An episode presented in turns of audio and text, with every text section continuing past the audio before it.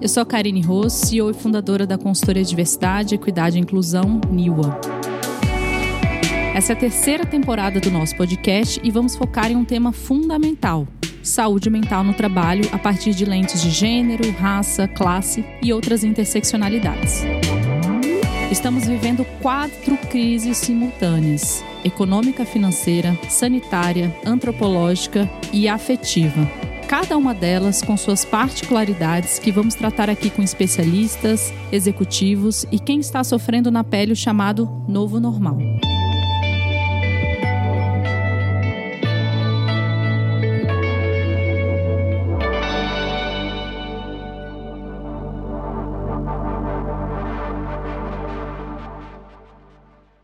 Então vamos conversar hoje com a Nina Campos, que ela é palhaça, designer para relações, já foi também publicitária e consultora na área de sustentabilidade. Ela fez uma pós pelo projeto Cooperação e é co-criadora da POP, Palhaços a Serviço das Pessoas, e seu parceiro, Francisco Nogueira, psicólogo formado pelo FRJ e psicanalista pelo Instituto SEDES Sapiente, membro do seu departamento de formação em psicanálise. Ele é ganhador do Prêmio Ser Humano, concedido pela ABRH, Associação Brasileira de Recursos Humanos, e também é idealizador da Experiência de Escuta, que é um serviço de acolhimento psicológico que atendeu mais de 5 mil pessoas durante 18 meses da pandemia. Ambos acreditam em um mundo de relações de melhor qualidade e estão dedicados a colaborar para a construção de uma cultura psi, uma sociedade mais aberta e familiarizada com as questões da mente e do mundo interno. Cuidar do nosso psiquismo é cuidar do tecido da nossa vida e da nossa força produtiva. É, sejam muito bem-vindos, Nina, Francisco. Uma honra poder receber vocês aqui. É, obrigado. Obrigada, Karine. A honra é toda nossa. Muito bacana estar aqui no podcast. Que gostoso. Obrigada. Bom, vamos começar então é, falando um pouquinho sobre essa cultura psi, né? Que é psicológica, psicanalítica, até mesmo psiquiátrica, né? Que identifica né, o sofrimento com antecedência e permite que a gente se comunique e busque soluções de maneira antecipada. Eu queria ouvir um pouquinho de vocês é, como que tem sido, né, falar sobre saúde mental. A Nina estava contando aqui um pouquinho nos bastidores também do trabalho que vocês vêm fazendo, né, dentro das organizações. É, queria que vocês pudessem contar um pouco, né, como que foi é, esse contexto de pandemia e como foi falar sobre esse tema é, também dentro das organizações. Olha, eu posso começar falando de uma diferença, mas vou deixar nosso especialista, eu brinco que tem uns universitários aqui comigo. mas uma diferença do ponto de vista do nosso trabalho é que antes da pandemia, a gente tratava desse assunto muito a partir da potência que as pessoas podem desenvolver, elas podem alcançar né, com esse cuidado com a sua saúde mental. Então, assim, era um, um processo, uma conversa sobre desenvolvimento o quanto você pode ir além se você se conhecer, se você cuidar do seu equilíbrio, do seu preparo emocional. Com a pandemia, né, a coisa foi mais para o lado de estamos sofrendo e vamos tratar de saúde mental por conta dos sofrimentos. Então, eu acho que essa foi a grande diferença, né, Francisco?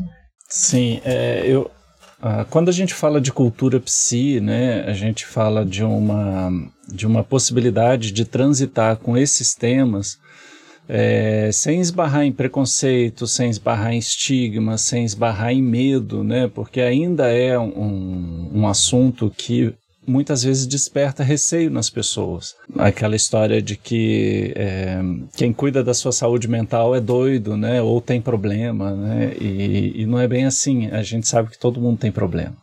Né? E eu costumo brincar dizendo que quem cuida da saúde mental é quem quer resolver seus problemas. Né? Então, é, Existe uma resistência muito grande ainda na sociedade, mas eu acho que a pandemia ela fez essa, essa, essa discussão avançar. Né? Eu, eu, costumo dizer assim, numa estimativa que eu tiro da minha cabeça, que a gente avançou aí uns 5 ou 10 anos nessa conversa sobre a aceitação da saúde mental, sobretudo da entrada da saúde mental de uma forma mais efetiva nas organizações. Né? Havia sempre uma resistência muito grande. E quando a gente fala de uma cultura que permite a gente é, pensar é, psicologicamente, psicanaliticamente e psiquiatricamente, é bom a gente deixar claro que a gente é, fala desse lugar, desses lugares, dessas ciências, desses conhecimentos, é, a partir da perspectiva de quem já, já enfrentou uh, uma, uma realidade manicomial, institucional, e não é para esse lado que a gente quer caminhar. A gente acha que eh, falar de temas da nossa saúde mental não significa voltar ao modelo manicomial. Quer dizer, ninguém. A gente não defende que ninguém seja internado, não é isso, muito pelo contrário. Né? A gente conhece é, de políticas públicas o quanto a reforma psiquiátrica pôde avançar e trazer esses sistemas é, para o nosso cotidiano. Né? Então, isso foi uma coisa muito importante. E outra coisa que eu vejo é que, apesar da resistência, a gente está tá vivendo um, um, boom de cuidado com a saúde mental. Né? Eu diria assim que é o segundo boom da psicanálise no Brasil. A gente teve aí, no, durante a década de 70, um grande avanço, uma grande expansão, muito influenciada por movimentos sobretudo nos Estados Unidos, é, na Califórnia, onde as pessoas começaram a cuidar disso, pensar sobre a sua saúde mental, e isso é, teve um impacto no Brasil com esse crescimento nos anos 70, e agora a gente está vendo, por conta, sobretudo, da pandemia, um, um, novo avanço, uma nova aceitação e uma procura muito grande das pessoas pela psicanálise. Uhum. A gente comentou aqui sobre a questão do riso, né?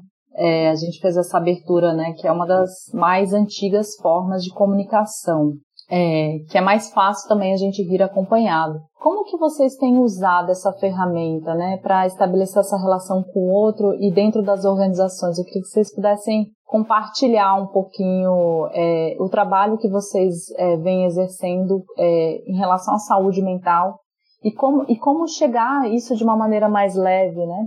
Vocês é, trouxeram que isso ainda está sendo desconstruído, né? Com a pandemia isso tá, começou a ser mais falado, mas ainda assim ainda tem um grande estigma, né? Como o Francisco trouxe aqui também. Não tem, com certeza. Inclusive, assim, outro dia eu vi uma amiga minha falando uma coisa muito boa. Não é que terapia a gente, a gente precisa, merece. a gente merece, né? O precisa tá dentro desse preconceito. Olha, acho que você tá precisando de uma terapia, né? Então, o dia que a gente chegar e falar, nossa, eu vou me dar esse presente, a gente estaria em outro lugar da sociedade, mas de verdade a gente ainda está nesse lugar de que acho que seria bom, acho que você não está muito bem. É, a gente costuma falar, Karine, ainda né, um pouquinho na outra questão, que se você tem uma coisa no corpo, sei lá, você ficou com úlcera na pandemia, de tão nervosa, aí você fala, olha, gente, eu vou no médico, vocês sabem, né? Tô com aquela úlcera. Mas se você teve crise de pânico, você não conta para o escritório inteiro. Você fala baixinho assim, olha, vou lá no médico, sabe que eu tô com aquelas crises. Então você já fala baixo e, e tem vergonha. É, você acha que só você tá passando aquilo, porque não é uma coisa que já que ninguém conversa muito, né? É, e não tem ninguém que não tenha passado um sufoco na pandemia do ponto de vista mental, nem a gente, sabe? Então é muito claro que esse é um, é um trabalho que precisa ser feito. E o riso ou a linguagem do palhaço, né, ela entra como uma facilitadora, porque são temas, né, que a gente se assusta, a gente tem é, medo de falar, nossa, será que eu tô ficando louca, né? E aí é, uma palhaça ela tem autorização de falar as coisas, né? Acho que essa é uma coisa que o palhaço tem, é uma das características, né? É, a gente poder dizer o que tem que ser dito. Acho que essa é uma das, das primeiras funções que eu, eu tenho como palhaça Consuelo no nosso trabalho, né? É não deixar coisas no não dito. O não dito é um problema pra gente, né? Para todo mundo e, e, a gente deixa muita coisa. A gente não consegue falar o que a gente está sentindo, o que a gente está pensando. Eu acho que essa é uma das funções. Outra das funções é mesmo tradução, né? A gente também estava aqui nos bastidores, eu falando, olha, a gente está esquiso porque a técnica não está funcionando, né? E, e a, a, Melanie Klein, a gente leva a teoria da Melanie Klein, leva a teoria das posições. O Francisco apresenta essa teoria, né? E ela chama de esquizo paranoide, né? Essa posição que o seu mundo interno está desorganizado. Aí a Consuelo já vem, né? E já fala, gente, chama de esquizo, vamos dar esse apelido que fica mais fácil, né? É, então, assim, eu vou fazendo a coisa ficar mais leve, mais gostosa e mais próxima das pessoas. É, a gente tem uma coisa do ambiente, porque não é só diversão, né? Porque o palhaço está é, associado muito a essa coisa, ah, é alegria, diversão. Mas o palhaço, na verdade, é um arquétipo e ele transita por todas as emoções. Então, assim, é possível que eu chore alguma vez, alguma pessoa está contando uma história e eu me emocione, né? Ou a pessoa se emociona e eu lido com isso com delicadeza, sabe? Não é nem rindo, nem nada, é acolhendo a pessoa. Então, é, deixando mais leve, mais gostoso, mais acolhedor, né? Um pouco por aí. É, o, o, o riso, ele estabelece uma, uma comunicação, assim, muito imediata. É, porque é, uma vez eu estava aqui ouvindo a, a, a Nina contando, lembrei que uma vez eu vi o Pedro Cardoso falando que o riso para ele era uma expressão do sim. E eu concordo muito com isso, porque quando você ri com, com alguém, significa que você está entendendo onde que a comunicação está e onde que estão as pessoas, onde que está cada interlocutor, né? A gente utiliza é, como um princípio né, no, no, nosso trabalho o rir com e não o rir de. Né? Tem muito comediante que gosta de rir de, sobretudo é, alguns que são têm um, uma, uma pegada assim, eu diria que um pouco mais reacionária, né? É, é, não, não entende essa passagem para um lugar de comunicação que a risada permite né? Porque quando você ri do outro, você diminui o outro e coloca ele num lugar de não comunicação. E, e, e, e, é importante esse uso, né? Onde você convoca o outro para um lugar de compartilhamento contigo de algum conhecimento e no momento que esse conhecimento atinge o outro, provoca uma risada.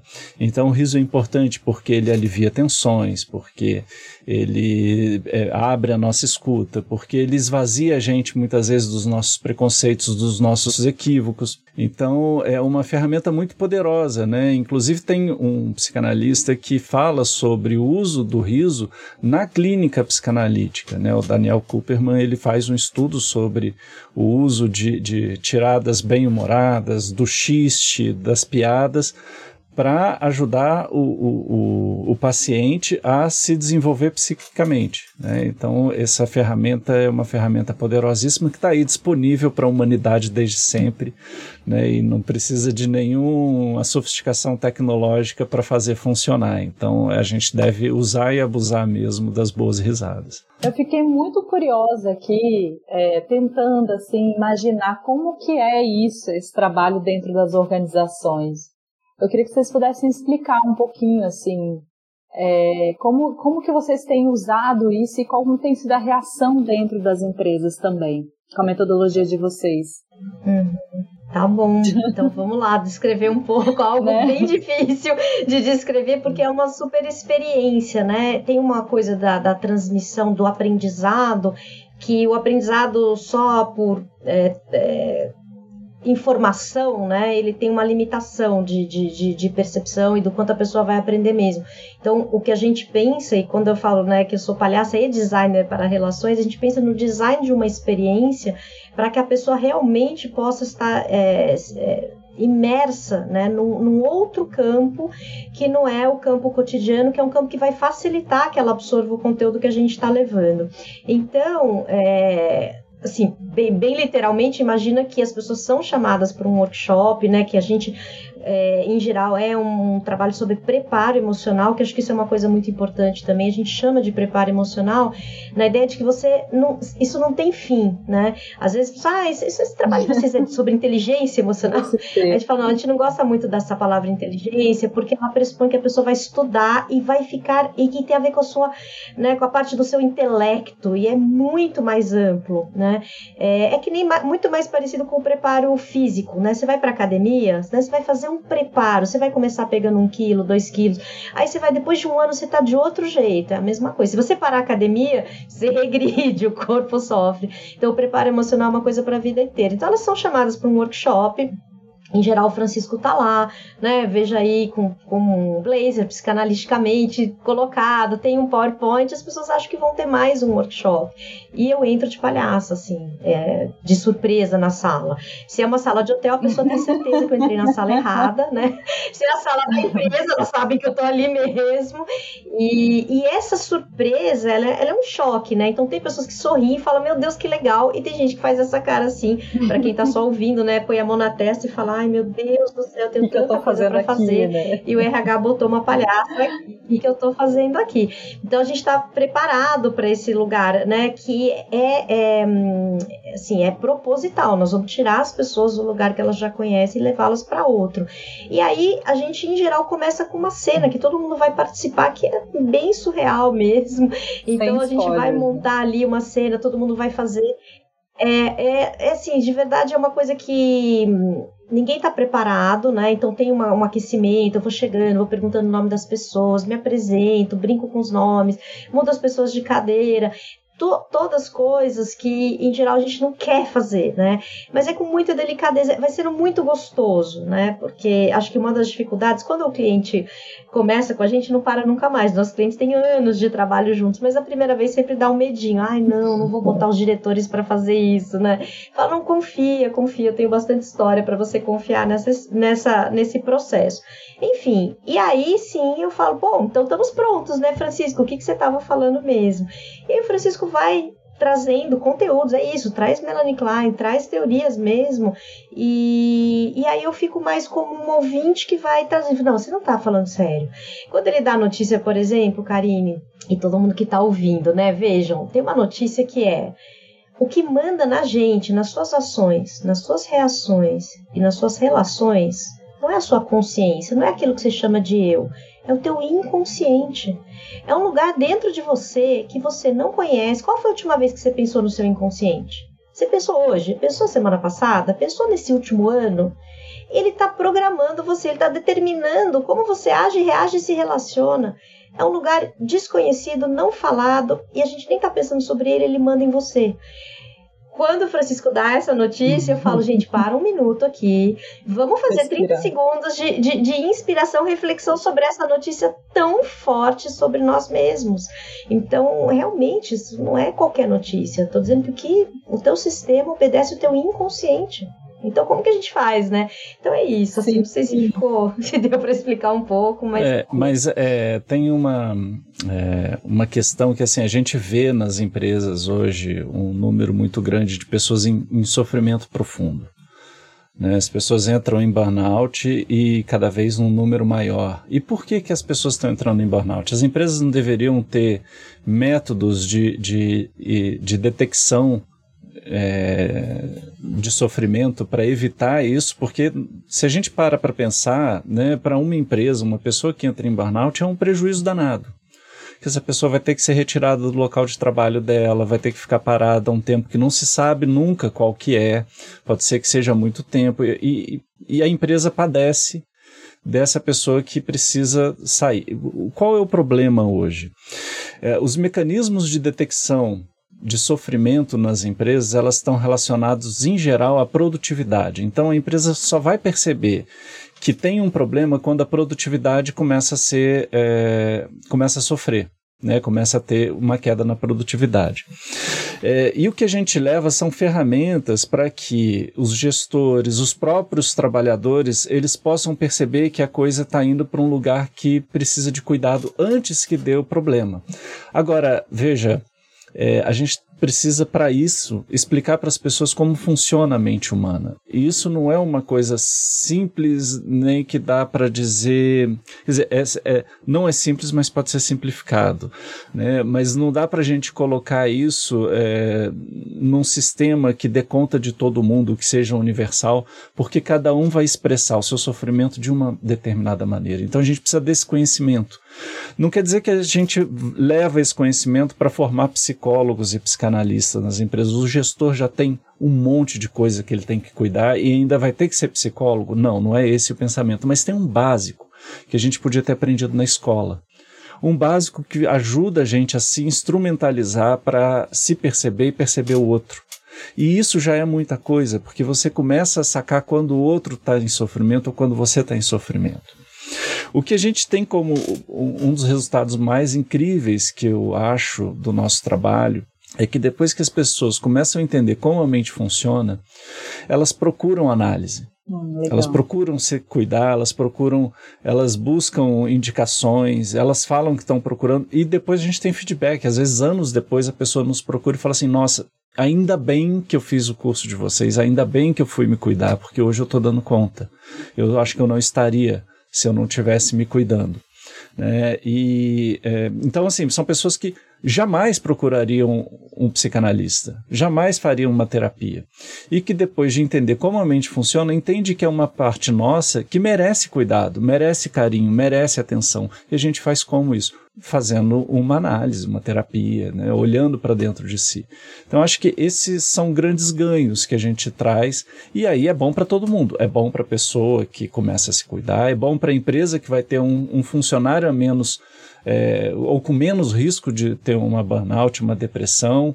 É bom para os colegas de trabalho que vão ter uma pessoa mais agradável ali para lidar. Então, é, há um ganho é, para todo mundo nessa história. Gente, ouvindo vocês, eu fiquei, eu fiquei muito refletindo, né? É, duas coisas que me vieram à cabeça. Acho que a primeira é que o riso ele, ele tira principalmente em organizações que são altamente hierárquicas, né? É, quando a gente traz o riso, né, o, o, humor, a brincadeira, você quebra todas essas estruturas. Está todo mundo, né, em, né, em horizontalidade ali. E aí eu fiquei refletindo também uma coisa que é, a gente trouxe recentemente o Marcos Rojo, que ele é instrutor de yoga, e a gente estava falando muito sobre isso, como a gente pode fazer um serviço que seja ético, né? É, a ponto de as pessoas que estão nos contratando, as lideranças, elas genuinamente estarem engajadas nesse tema. Para a gente não ser, não ser um serviço de, é, né, de apoio a essa sociedade produtiva insana né, que a gente está vivendo. Então eu queria ouvir isso um pouco de vocês. É, como que a gente consegue fazer esse trabalho é, mais genuíno? E eu, e eu não consigo ver uma, uma saída sem a gente não entender realmente o, o interesse de, de da, da, alta liderança, né? É, da gente não fazer esse trabalho que ainda recai muito ao papel do RH, né? De, de fazer esse tipo de trabalho. Então eu queria ouvir um pouquinho vocês, como que é, vocês têm percebido isso dentro das empresas, com as lideranças, você percebe esse, esse interesse genuíno em realmente a, as lideranças estarem é, preocupadas com a saúde mental dos seus colaboradores, é, e sem entrar na, naquela ótica né, do que a gente tem, né, tanto do greenwashing, da washing, que é basicamente a gente, ah, vamos contratar aqui a relações explicadas para fazer uma ação aqui, sei lá, no mês amarelo, depois nunca mais olha para os colaboradores. Então, eu queria ouvir um pouco isso, essa relação ética é, e como que essas lideranças se têm percebido se elas estão mais engajadas mesmo e realmente interessadas e preocupadas com a saúde dos colaboradores. Olha, Karine, tem muita coisa na sua pergunta, é, muita coisa super importante. É, do nosso, do ponto de vista da nossa visão de mundo, do nosso trabalho, não tem nada que a gente faça. Se você pegar os vídeos do canal, você vai ver que a gente vai falar de burnout, vai falar do cuidado, do gestor, do trabalhador e vai dizer, mas se não mudar a organização do trabalho, a gente não muda esse negócio. Então, assim, é, a gente vai fazer um workshop, vai falar, olha, você vai se conhecer, você vai conhecer o outro, você vai gerir a sua equipe. Agora você precisa pensar também na organização do trabalho. Então tem uma coisa de base ali, de fundo, é, que a gente fica alertando, chamando atenção. É, é, se a gente não mudar, né, a gente vai continuar produzindo, a gente vai continuar tendo esse massacre assim, emocional, psicológico, né, das pessoas. Então, eu acho que é uma responsabilidade nossa. A gente não entra é, nunca falando, olha, a gente vai cuidar da sua saúde mental e você vai ficar bom nesse sistema. Se você não mudar o sistema, não vai adiantar. Então, acho que isso é uma responsabilidade. Acho que eticamente, se a gente não falar disso, a gente a está colaborando para dizer, olha, basta você fazer isso aqui. Não, não basta. Você vai ter que mudar também a organização do trabalho. Então, vocês têm mais responsabilidade do que apenas, né, cuidar de si, cuidar do outro. Você vai precisar cuidar da organização do trabalho. Acho que essa é a primeira primeira coisa. É, e eu acho que no universo das empresas, a gente tem de tudo mesmo. Tem empresa que vai chamar a gente para fazer a palestra do Setembro Amarelo. tá? Então, vamos lá, setembro amarelo, vamos conversar sobre isso. Felizmente, a gente encontra essas empresas, né, que vão fazendo um trabalho de longo prazo mesmo, né? É, é difícil, assim, agora, né, no, no nosso histórico, a gente já consegue entrar na alta liderança. No começo não era fácil, porque tinha um risco, eu vou botar uma palhaça e um psicanalista, eu vou botar o presidente da empresa nesse workshop, acho que eu não vou. Então, a pessoa arriscava fazer um piloto, né, com outras equipes, equipes, de menor risco, mas agora a gente tem histórico, tem é, cases né, para contar, tem muita alta liderança, então está sendo mais fácil que a gente já chegue na alta liderança e é essencial. Né? É, você começou essa, essa pergunta falando de quanto a gente, o riso deixa a hierarquia, né, dar uma nivelada, né? E, e, e é isso, tem muitas vezes que fala assim, olha, aquele é o presidente, eu tô de palhaça, né? Não fala com o presidente, né? Não num workshop, num evento, assim, não, não chega perto que ele não vai querer brincar com a palhaça. O que o presidente mais quer, alguém fale, é o bobo da corte, alguém que fale para ele, para ela, né? O que tem que ser dito. Todo mundo tem medo de se aproximar do ó, o presidente, ou VP, né? E essa é um, um medo que eu não tenho, a palhaça Consuelo não tem. Então, é, quando a gente chega com esse conteúdo, eu diria que a alta liderança fica aliviada. Fala, cara, nossa, isso aqui é diferente, é profundo. A alta liderança também não sabe do seu inconsciente. Ela também não está, né, é, ciente do seu inconsciente. Então, é, é, é necessário, a gente acha, a gente tem encontrado bons clientes nesse sentido, mas tem de tudo, Karine. Realmente, assim, é um longo caminho. A gente está no começo. Como sociedade, a quantidade de empresas, a estrutura, esse repensar a organização do trabalho. Eu quero ver esse fórum. Eu quero ver esse fórum lá na, na, na, nas organizações de RH, de empresas, e não ficar só no RH. Você tem toda a razão. Não sei, Francisco, você tem alguma coisa aí para complementar? É, nossa, é, realmente a pergunta ela dá pano para manga, né? E a gente fica. Só um episódio é um, respondendo, é um, né?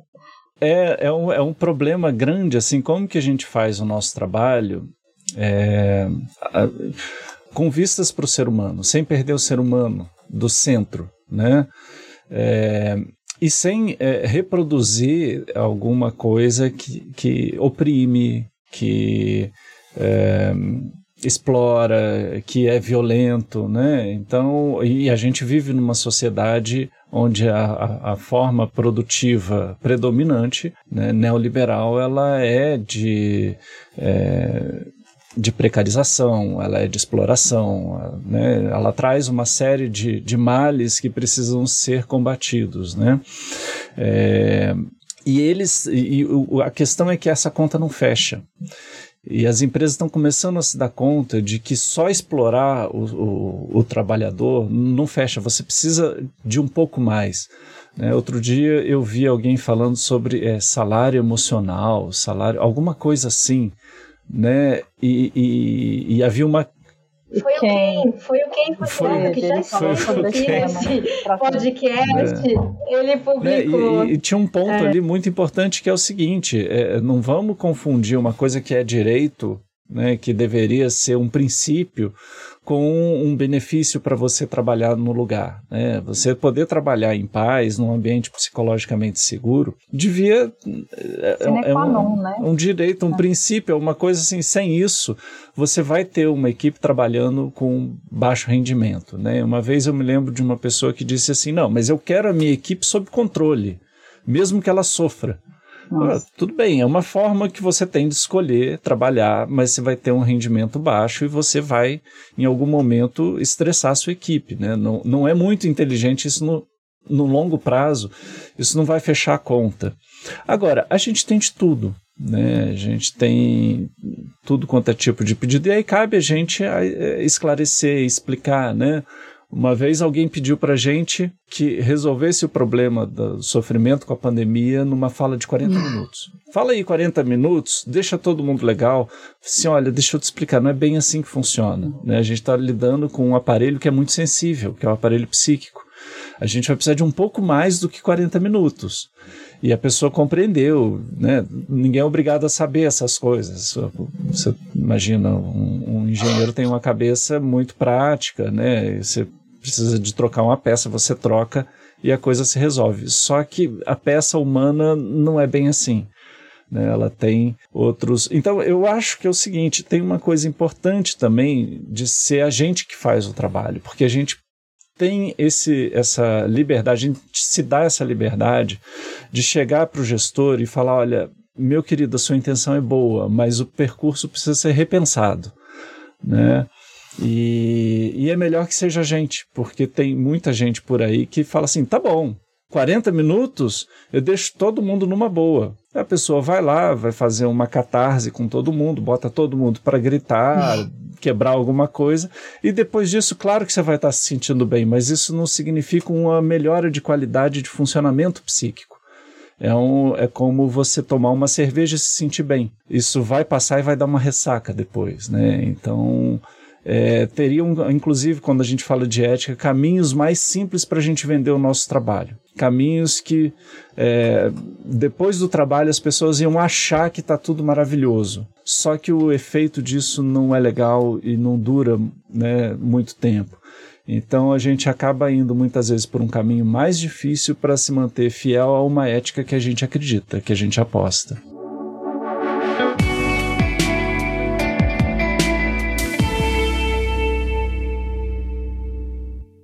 Maravilha. E eu fico pensando quão é desafiador, né? Porque a gente vive nessa sociedade que é a glorificação da exaustão. Né? É, a gente atende né, também empresas e é muito comum a gente ouvir, ah, fiz, sei lá, 10 reuniões, nossa, não tive tempo nem de comer, não tive tempo nem de ir no banheiro, como se isso fosse algo maravilhoso, né? Eu sou aquela pessoa importante, né? É, e ao mesmo tempo, o Francisco trouxe a questão do burnout, e muitas pessoas associam, às vezes, é, o burnout, às vezes, um trabalho desagradável. Tem, sim, óbvio, a questão do, do ambiente, às vezes o ambiente ele é tóxico, mas muitas vezes o burnout ele também se dá quando você ama o seu trabalho né? Quando você é, né, tem uma euforia de estar tá fazendo projetos tão legais e você não, não consegue concluir. E aí eu fico pensando assim que a gente é a gente navega na contramão assim dentro das organizações, né? É, que é desconstruir essa, essa lógica dessa glorificação da exaustão, ao mesmo tempo desconstruir, porque a gente, as empresas ainda operam muito no comando e controle, né? Eu mando, você obedece, a gente tem vários exemplos em casos de pandemia, né? funcionários recebendo 10 a 11 horas da noite mensagem no WhatsApp, né, privado, é, e, e, as pessoas com medo de não responder, né, medo de serem demitidas, de não conseguir trabalho.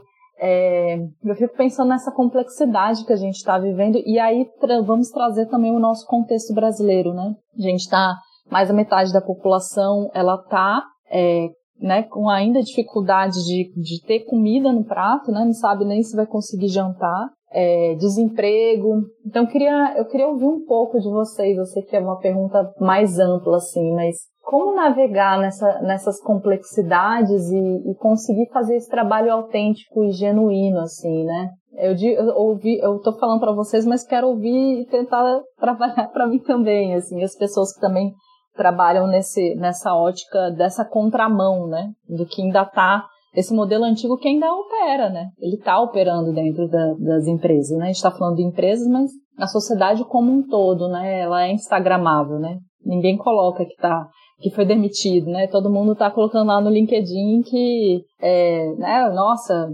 tô no próximo emprego, né? Consegui tal coisa, tal status. E aí eu vi, e aí vim nessa contramão, né? É, queria ouvir vocês. Uma luz no fim do túnel. Olha, eu acho que precisa estudar muito. Não dá para parar de estudar, né? Porque é, para encontrar soluções, para encontrar respostas, para encontrar as perguntas certas. Né? Eu acho que isso é fundamental. Assim, a gente tem um, um, no nosso canal no YouTube um esforço gigantesco né, de manter o estudo, de é, fazer aproximações da realidade que permitam a gente encontrar um caminho para atender uma demanda que o cliente tem e ainda assim trazer algo novo, né? trazer algo que ajude ele a dar essa virada de pensamento para uma nova abordagem, para uma abordagem que eu diria até que é mais contemporânea, mais moderna, que é essa abordagem que sai desses modelos antigos, hierárquicos, engessados e vai trabalhar com as pessoas a partir de possibilidades e limitações das pessoas. E a partir daí você descobrir os, as, é, é, os melhores lugares, os melhores momentos, né? E explorar da melhor maneira os potenciais. Eu, eu, eu não sei, Nina, o que, que você uhum. pensa? Eu acho que, assim, estudar é uma coisa que se a gente parar, eu tenho a impressão que a gente para de conseguir atender e superar esse desafio. Olha, eu, eu concordo. A pessoa que estuda aqui nessa casa é o Francisco. e, e, o que eu vou aprendendo vai me ajudando num tanto. E eu, eu fiquei pensando, Karine, assim, quando eu, eu, eu fico nesse lugar, né, de, de tanta questão e tanta complexidade, eu lembro de um dos bordões que a gente usa que é idealizou, se frustrou.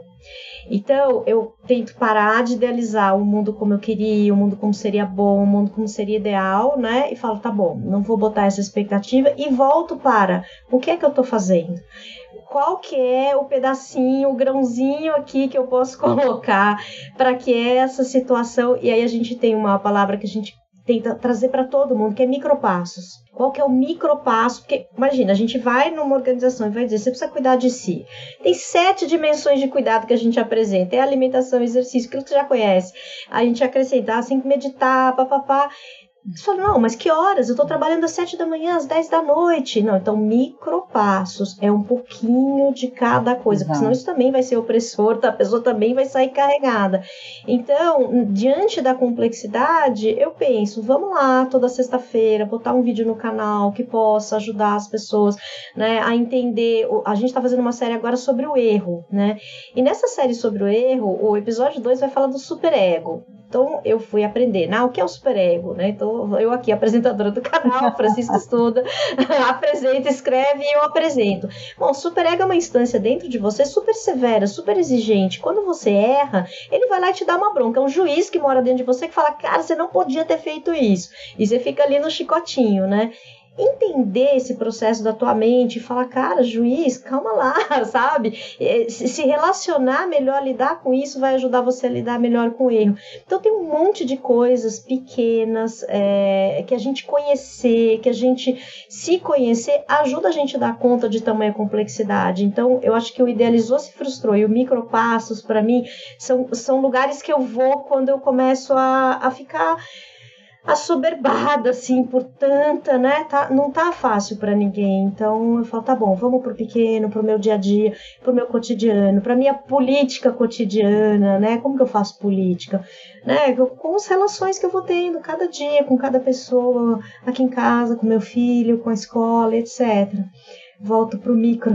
Né? A gente estava falando agora sobre a questão ética, né? E uma coisa que a gente se pergunta muito é qual ética que a gente está tá trazendo para as pessoas, que a gente está acionando e chamando atenção, né? É, e, e é muito, é muito, eu diria, desconfortável até o lugar de um psicanalista nesse trabalho, né? Porque parece aos olhos, a um olhar rápido assim, que eh, eu estaria pervertendo a psicanálise no sentido de submeter o sujeito que está trabalhando, a pessoa que está trabalhando, a um sistema que enrijece, né? E na verdade o que a gente está fazendo é tentando encontrar ali o que dá para mexer para valorizar uma ética que na psicanálise a gente chama de ética do desejo. Né? Então, um, um trabalhador que deseja trabalhar na sua empresa, ele é um cara que vai vestir a camisa, ele é um cara que vai trabalhar melhor, é um cara que vai estar tá mais feliz, que vai sofrer menos. Né? Agora, como que a gente opera aí? Né? Talvez operar aí seja fazer o cara se questionar sobre um monte de coisa e fazer mudanças. Nesse sentido, ele vai ser um trabalhador que vai dar mais trabalho para o gestor. Que ele vai questionar mais, ele vai pedir mais, ele vai demandar mais. Mas será que ele vai entregar mais? Provavelmente sim. E isso é interessante para todo mundo. Né? Então, é, é, a gente às vezes tenta assim, facilitar demais os processos quando, olhando para a complexidade dele, resolvendo essas complexidades, a gente extrai mais do que é, facilitando, é, criando atalhos, né, buscando sempre o mais fácil. É, lidar com gente não tem solução, assim, é complexo, dá trabalho, e se a gente não tiver disposto a botar a mão na massa, o trabalho não vai, não vai ser bem feito, né? Então, acho que quando essa sua pergunta me faz pensar sobre tudo isso, né? Me lembra muito o Marcuse, que falava sobre a gente trabalhar mesmo, é, ativar o desejo nesse sistema né, que produziu é, tanta desigualdade, porque o desejo ele é revolucionário. A gente pode realmente conseguir transformar o sistema, transformar os locais que a gente trabalha, é, ativando, tocando no desejo das pessoas e fazendo elas se perguntarem o que, que elas desejam ali, o que, que elas estão buscando ali.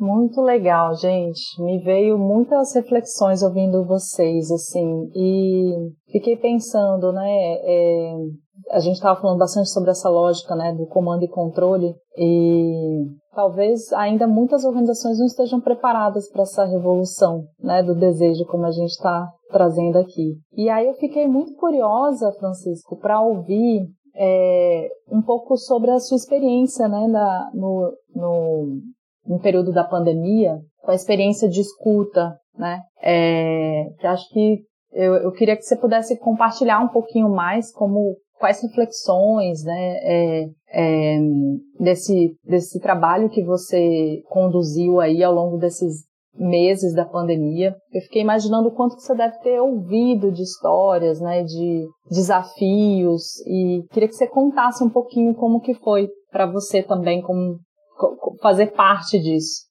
É, então, é, a experiência de escuta foi um trabalho voluntário, é, é, gratuito, que a gente colocou no ar com a ajuda de muitos colegas, psicanalistas, psicólogos, que é, se juntaram a nós para fazer, para oferecer um acolhimento para a população é, desde o início, desde o momento zero da pandemia, né, ou do, do, quando começaram os lockdowns aqui no Brasil, né, é, e no sentido do que a gente está falando de uma ética, de um lugar onde a gente dá voz para o desejo, a experiência de escuta e da construção de uma cultura psi, a experiência de escuta foi, é, foi genial, assim, não pela ideia em si, mas pelo que ela promoveu.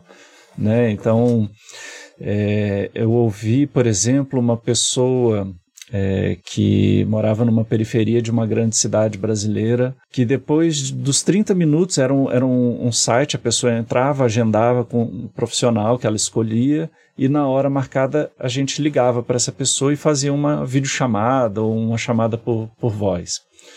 E, e, depois desses 30 minutos a pessoa chorou, se reencontrou com algumas questões dela e tal, e ela diz assim: Olha, lá na igreja que eu vou, o pastor fala pra gente que não é para procurar psicólogo, só Jesus resolve. Mas não é bem assim, não. Eu acho que eles não estão certos nisso, não. Tem que procurar psicólogo, sim. Eu falei: Bom, é, nesse sentido, a gente. ali, né? É, tá indo no caminho certo, né? Então teve muito disso muitas pessoas que depois de enfrentar a Covid começaram a rever suas posições desejantes, suas posições políticas, suas posições em relação ao cuidado consigo mesmo e com a saúde. Né? Pessoas que se arrependeram mu muito da forma como lidaram com a pandemia e com a seriedade que, que, que entregaram para esse assunto. Né?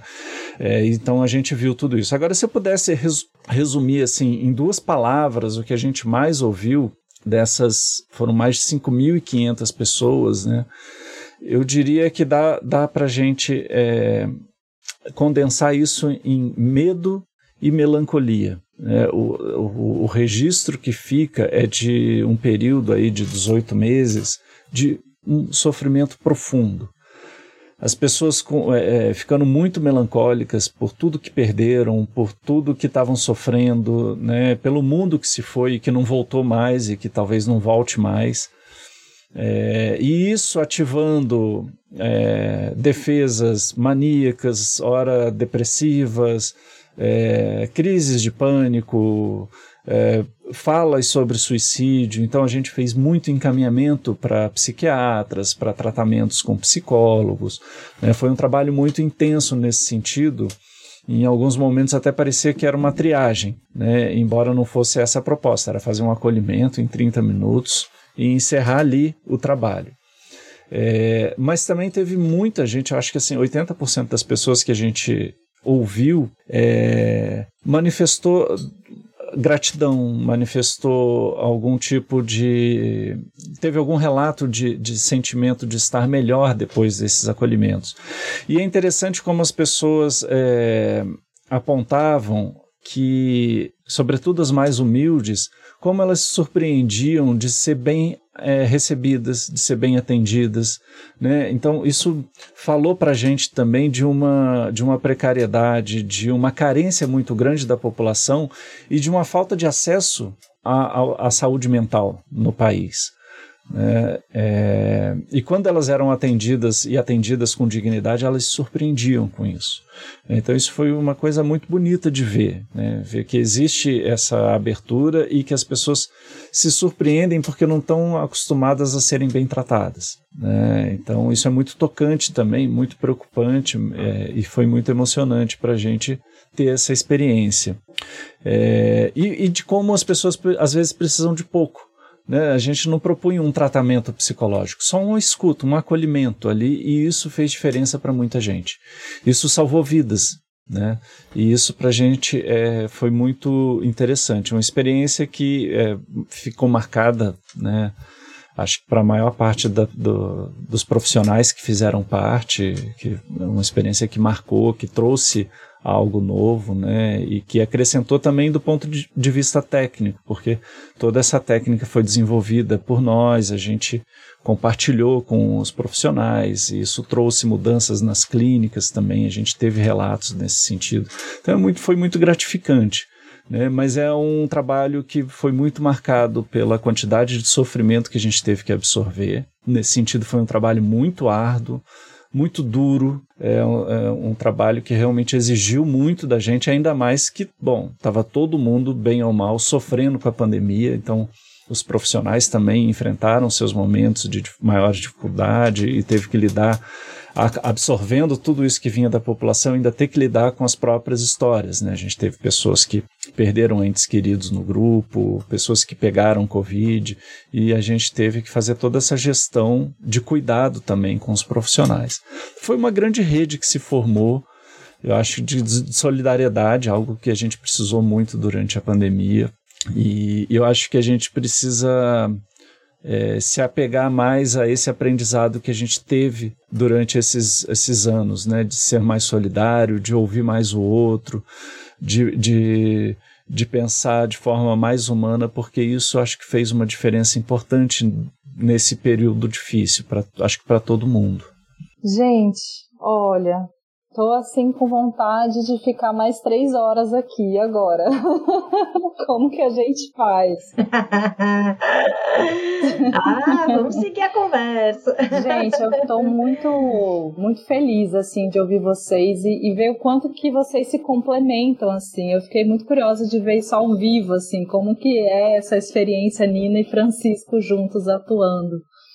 É, a gente está finalizando já aqui esse episódio. Queria que vocês pudessem deixar é, uma mensagem, contassem um pouco também das redes, como acessar vocês, o, o canal do YouTube, é, enfim, contassem um pouquinho mais como que as pessoas podem acessar e desde já agradecer o tempo de vocês. A gente ficou lá batalhando, né, várias vezes mandando mensagem, ó, oh, lembra da gente, e não tenho dúvidas que valeu a pena assim a gente a gente ter esse momento com vocês. Então, agradecer também de vocês estarem aqui hoje. Ah, imagina, Karine, a gente que agradece, Dan... agradece a Danusa que ficou lá, falei, Danusa, ela, ela pegou de no momento pessoal, questões do, com meu pai, assim, difícil, falei, olha, eu não sumi não, estamos aqui, a gente já retorna. Ela foi muito querida também aqui no nosso processo, então a gente agradece muito a vocês esse espaço, poder conversar sobre o trabalho. Nossa, é tão bom, dá um, tá me dando uma alegria aqui. A gente tá como Relações Simplificadas em todas as redes, então no, no Instagram, no Facebook, no YouTube, é Relações Simplificadas, né? O canal tem realmente agora três anos de vídeos, né? Com temas, tem, a gente fala assim, olha, tem temas muito voltados à pandemia. Então, na época da pandemia, a gente foi lá, vamos fazer um vídeo é, sobre é, medo, vamos fazer um vídeo sobre luto, vamos fazer um vídeo sobre. Teve um dia que eu falei, Francisco, vamos fazer um vídeo chamado Pode Chorar? Que eu vi que em maio da pandemia eu tava segurando tudo, sabe? E eu falei, cara, posso chorar? Porque eu tô precisando chorar. E a gente fez esse vídeo, né? Então, muito baseado na nossa experiência, a gente leva também o que a gente tá sentindo, né? Então, tem muitos vídeos para esse, esse campo, né? Da gente cuidar da gente, das coisas que a gente viveu na pandemia. E tem muitos vídeos mesmo para a gente trabalhar melhor. Então, um vídeo sobre colaboração, sobre segurança psicológica sobre empatia, né? Que uma vez, uma hora vale a pena vocês assistirem, que não é assim o sentir o que o outro sente, vai lá ver como que a gente propõe a empatia, enfim. Então acho que o canal é um, é um super lugar, mas a gente é muito disponível, né? Então é só escrever pra gente, Relações Simplificadas. Eu sou Nina, arroba Relações Simplificadas, Francisco, arroba Relações Simplificadas.com.br. Então estamos à disposição, queremos ouvir todo mundo, a gente vive desses contatos e dessas relações, tá bom? Muito obrigada. É, e bom, eu só tenho a agradecer, Nina já, já uhum. passou aí todas as informações. É sempre muito gostoso a gente poder falar sobre o nosso trabalho, porque a, a, ajuda a refletir um pouco, né, e sai um pouco é, de uma apresentação formal que a gente né, tem meio que um roteirinho, então é, ajuda a gente a ressignificar.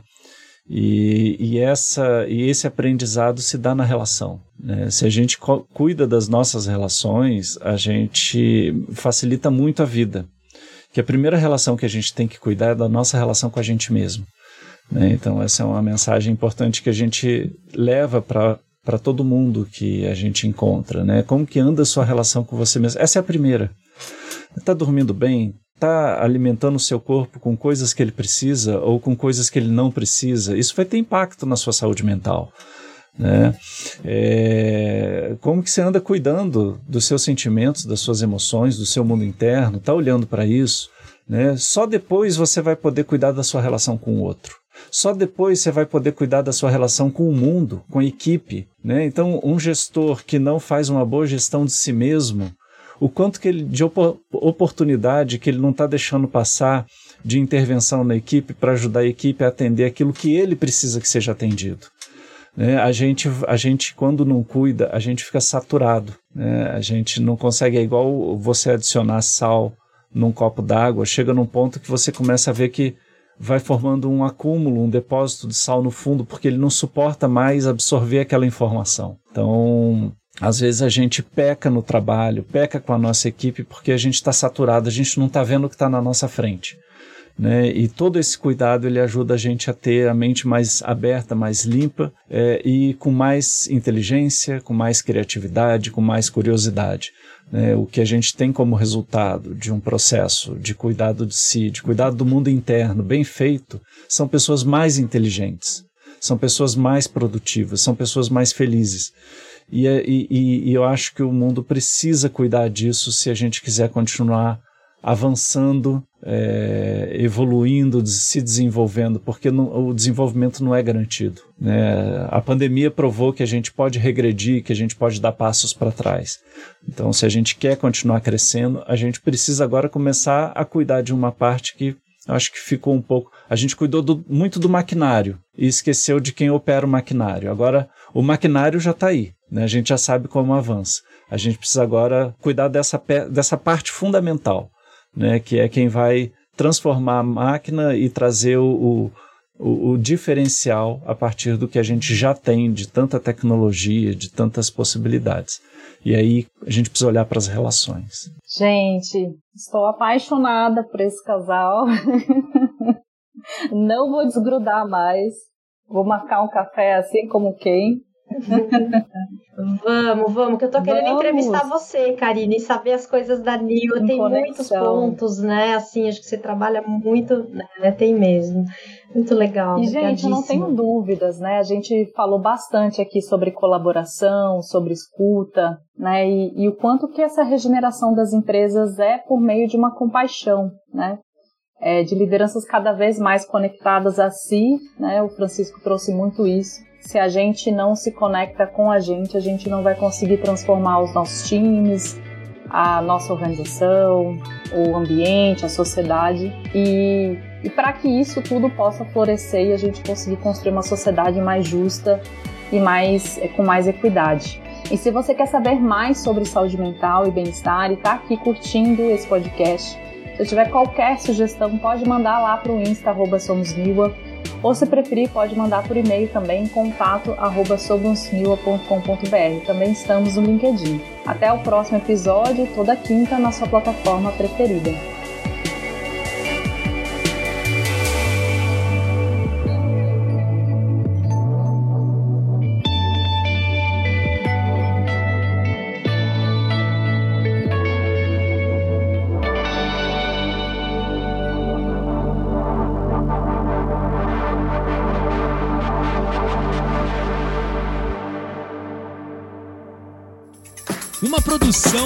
Voz e conteúdo.